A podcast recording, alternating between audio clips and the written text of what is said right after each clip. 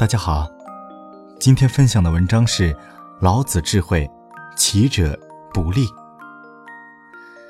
这是一篇非常实用的一章，像一面镜子，让你时刻看见自己的行为，修身养性。齐者不立，跨者不行，自见者不明，自是者不彰，自伐者无功，自矜者不长。其在道也，曰：奢时坠行，物或物之，故有道者不处。老子第二十四章。翻译过来就是：踮起脚尖站着，是站不久的；大跨步向前走，是走不远的。喜欢自我表现的人，不会真正明白；自以为是的人，得不到彰显；自我炫耀的人，大家不会觉得他有功劳。自我矜持的人无法成长，这些在得到的人眼里，可说都是剩菜垂流，让人厌恶。得到的人是不会这么做的。这一章通俗易懂，理解其意思并不难，但这一章对我们修身养性的指导却非常实用。每次读到这一章，都会让我内心一凛，这不就是在说我吗？这几句话就是一面镜子。时刻反映着我的行为。骑者不立，跨者不行，就是在告诉大家要脚踏实地，不要违背自然，不要急功近利，否则欲速则不达。所有人都希望自己身体好，我经常一时兴起要锻炼身体，一三五去健身房，周末去爬山，也就是一两个星期，之后啊就放弃了，这就属于骑者不立。以前学英语，我经常定计划，一天背一百个单词，顶多坚持两三天，就又放弃了。这就是跨着不行。现在是移动互联网时代，创业的人很多，我听过很多创业者谈论他们的商业计划，大多都很激进，做平台，几年内上市。我听后一般都只能笑笑，我知道他们一定做不成。因为齐者不立，跨者不行。为什么不能做一个慢公司？为什么不能做一个小而美？修行也是如此，练习打坐，学习佛学，静心修行。如果违背了自然，也不可能有效果。现在很多人讲修行，但是什么是修行？有人说是修心，但本心圆满，根本不需修。有人说是修道，但道已存在，更不需修。修行其实已经说出了答案：修行为。这里的行为，不只是你的身体行为，还包括你的思想行为，而且后者更重要。佛学里面讲守戒，杀盗淫妄酒。很多人只是在克制自己的身体行为，却忘了守戒本身的含义。从思想上要守戒，当然这么说也不准确，因为根本没有什么身体行为和思想行为之分，只有头脑对念头的标签和演化。算了，不说这些玄乎的，咱们还是回归到生活中。有人说，读《道德经》，并不是想修道开悟，只是想用老子的智慧来指导自己的生活。那好。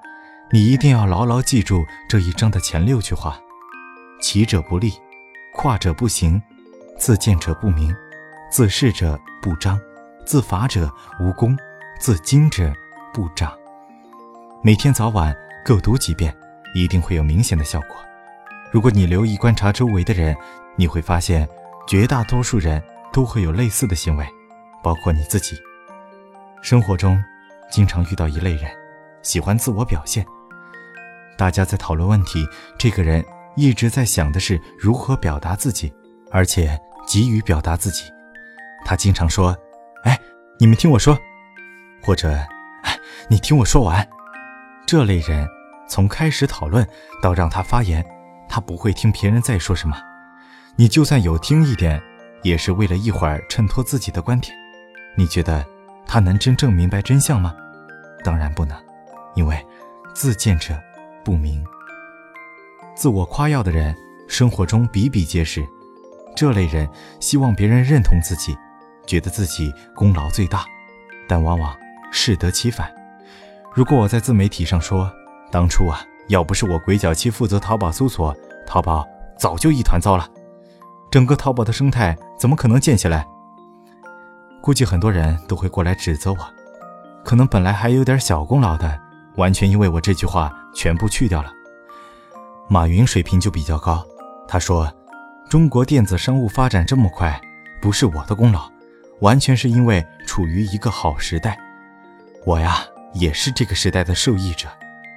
此时反而每个人都觉得他有功劳，因此不自伐，故有功。自认为很有才的人，很难再成长。我有才，我有能力，我不能放下架子呀，否则我岂不是跟你一样，或者比你还弱了？我以前写过一篇文章，叫《空杯和学习》，里面就很详细的讲述了这个道理，建议你认真看看。有人说，我明白了，就是无论我怎么想，我嘴上要谦虚，要低调。不，恰好要反过来，应该是无论你怎么说，心里要谦虚，要低调。还记得我说修行的“行”是指什么了吧？思想行为反而更重要。接下来。咱们讨论更有意思的问题：骑者、跨者、自见、自视、自罚、自矜。为什么绝大多数人都有这样的表现呢？阿底峡尊者教导弟子说，有八件事情让人软弱：希望受到赞美，不希望受到批评；希望得到，不希望失去；希望快乐，不希望痛苦；希望声名远播。不希望默默无闻或受到忽视。仔细想来，每个人都是如此。自我总是希望得到关注，希望得到越多，希望被表扬，希望快乐，所以才会踮脚站立，让别人觉得自己很高；跨步行走，让别人觉得自己很快；自我表现，让别人关注自己；自以为是，让别人认同自己；自我夸耀，让别人赞美自己。自我矜持，让别人高看自己，这些都是自我希望得到的；反之，是自我不希望得到的。这像不像在说你自己呢？我每次想到都会脸红。自我具有这种特征也不是问题，问题是你平时的行为被自我控制了还不知道。当自我得不到满足，就会产生情绪，产生矛盾，产生伤害。产生痛苦，自我为了脱离痛苦，只好更夸张的表现，踮脚站着，跨步行走，自我夸耀，越表现越得不到，越得不到就越痛苦，越痛苦就越要表现，最后就在这个循环中，永远无法走出。老子说，得到的人是不会这么做的，因为这些行为就像剩饭剩菜一样。让多余出来的赘肉赘流一样，让人厌恶。佛陀说：“人生皆苦，痛苦是不可避免的，直到脱离循环为止。”最后，只剩下一个问题：我知道是自我的这些特征和循环造成了痛苦，那如何才能解脱这个循环？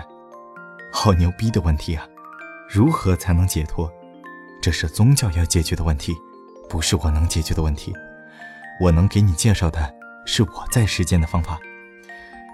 当我想自我表现的时候，我会看见，然后提醒自己：哦，我在自我表现，我希望别人关注自己。当我正自以为是的时候，我会看见，然后提醒自己：哦，我在自以为是，我希望别人认同自己。当我正在自我夸耀的时候，我会看见，然后提醒自己：哦。我在自我夸耀，我希望别人赞美自己。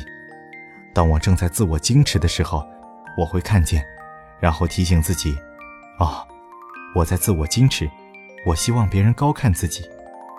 我只是练习看见，我不做评判，也不刻意停止行为，只是看见，不用让看见做任何事情。